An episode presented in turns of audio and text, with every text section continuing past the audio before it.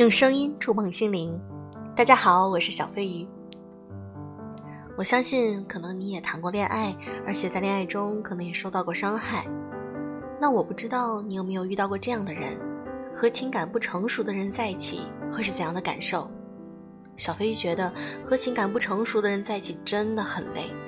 那今天我想和大家分享一篇文章，我们一起来看一下哪种类型是属于情感不成熟。那我们先提到情感成熟，那指的是高度的、恰当的情绪控制及情绪表达能力。在亲密关系中，情感成熟是一种很宝贵的特质。心理咨询师认为，情感成熟的人能够为伴侣营造出充满爱、认可及安全感的关系，并帮助伴侣习得更好的情绪的方式。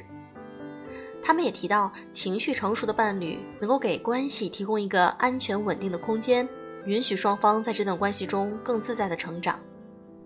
一个人的情感是否成熟，可以从四个方面来体现：一、情感不成熟者往往会极端的管理情绪，要么压抑，要么爆发，是人在缺乏情感成熟度的时候最常用的处理情绪方式。情感不成熟的人对于自己的情感是陌生的，往往不知道这些情绪从何而起。这使得情感不成熟的人可能在应该表达情绪时压抑，而在不恰当的时间对着不恰当的对象发泄自己的情绪。比如，他们可能会因为很小的事情突然冲伴侣发火，却完全没有意识到自己的怒气其实并不来自于这件小事儿。情感成熟的人则擅长理解自己的情绪，找到自己情绪的来源。即便在情绪很糟糕时，一个情感成熟的人也更容易清醒地意识到。我现在情绪很糟，但这不是我伤害他人来宣泄情绪的理由。情感不成熟者很难看见他人的情绪。当一个人在生活中经常过分强调自己的感受时，他的情感成熟度往往很低。比如，和人聊天时，他们总能够将各种话题落到自己身上。如果你跟他说今天加班加到好晚，好累呀，他可能会回复你。哎呀，还好啦，我才惨呢，每天都辛辛苦苦做到十一点，还要挨领导骂。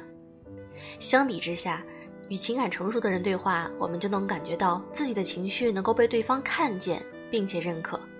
情感不成熟者边界是不清晰的，情感不成熟常常代他人为自己的情绪负责，他们倾向逃避不适感和失败，有时会用撒谎、否认的方式推卸责任，这是他们自我保护的方式。但也使得他们在人际关系中常常模糊了自我与他人的边界。比如沮丧时，他们期待亲人们来安抚他们的情绪，而一旦对方没有及时回应，他就可能感到愤怒并指责对方。这些指责的背后是他们缺乏对自身情绪负责的能力。情感成熟的人并非不需要他人的安慰，只是他们更清楚自己和他人情绪上的边界，能够为自己的情绪负责。而不将处理这些情绪视为别人的义务，因此，即便他们可能感到失望，也很少在他人安抚不了自己情绪时愤怒指责对方。情感不成熟者更容易被情绪折磨，情感不成熟者更容易被自身的情绪折磨。他们不懂得如何妥善的调节情绪，往往不知道如何与自己的情绪相处。其实，他们也不喜欢自己的情绪化。而担忧和自责又加剧了他们的负面情绪，让他们更加痛苦。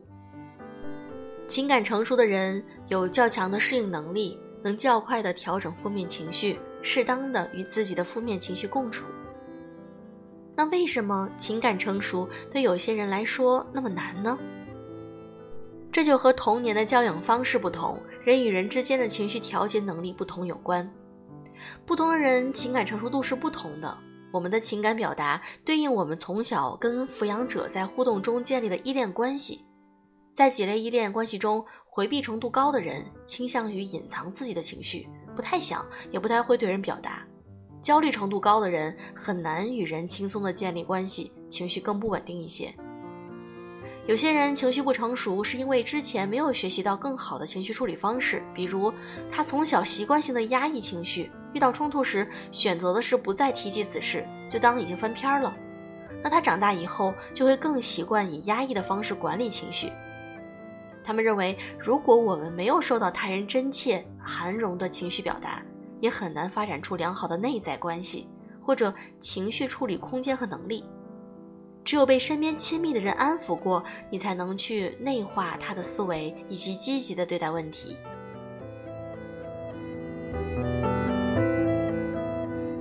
那我们就要提到，从情感不成熟转变到情感成熟需要哪几步呢？首先，情绪紧张时，尝试建立与身体的连接。在情感调节是自我的非语言无意识的状态。那尝试意识化你的情绪，会对情感成熟有帮助。我们的情感会应激身体的反应，比如说变得紧张、僵硬、心跳加快。在情绪上头时，大脑中的理智部分会给情绪让位。此时，我们应当建立自己和身体之间的连接，感受身体的反应，通过比如说正念、冥想的方式来放松身体，然后再做出认知上的归因。觉察之后，我们可以确认对方的想法，比如说。你现在是不是很忙，不方便回复我？对方可能会回复他手头很忙，因此可能无法顾及到你。这样一来，就能够去澄清化解你的情绪。第二步，恰当的书写情绪。书写情绪日记是言语化自己感受的过程。一方面，在叙述中，情感能够得到宣泄，提供思考自我的契机；另一方面，书写本身很安全，具有疗愈性。第三。调试自己的情绪窗口。每个人都有一个情绪窗口，也就是承受痛苦的能力。情绪窗口的大小，就代表着人们承受着喜怒哀乐、惧恶等情绪的能力大小。承受痛苦，并不是去忍耐我们的情绪，而是能够自若的与负面情绪相处。而这并不是一蹴而就。我们要做的是给自己每次和情绪打交道时设置一些小目标，比如上一次发脾气的时候没有忍住摔了东西，但下一次虽然很难控制不发脾气，但是可以做到不摔东西，也算是一个突破。第四步，在安全的关系中反复培养情绪调节能力。我们在信赖的关系中去讲述、疗愈你的情绪，如同安全的依恋的形成也基于安全空间一样。只有确信自己能够被接纳、被理解，我们才会敢表达，然后情绪才会被稳稳的接住，而不会失控。这里所说的信赖关系，可以是与亲人、朋友、伴侣之间的。相信会有一个人愿意倾听你的感受，他不会评判你的情绪的对错。在这样的安全关系中，你会被他疗愈，也能够慢慢学到他应对情绪的方式，从而一步一步的成为情感更成熟的人。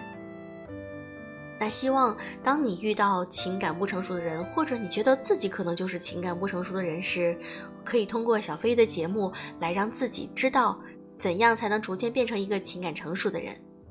好了，如果你对我的节目觉得很满意，可以点赞、评论、转发。我是小飞鱼，祝各位晚安，爱你们哟。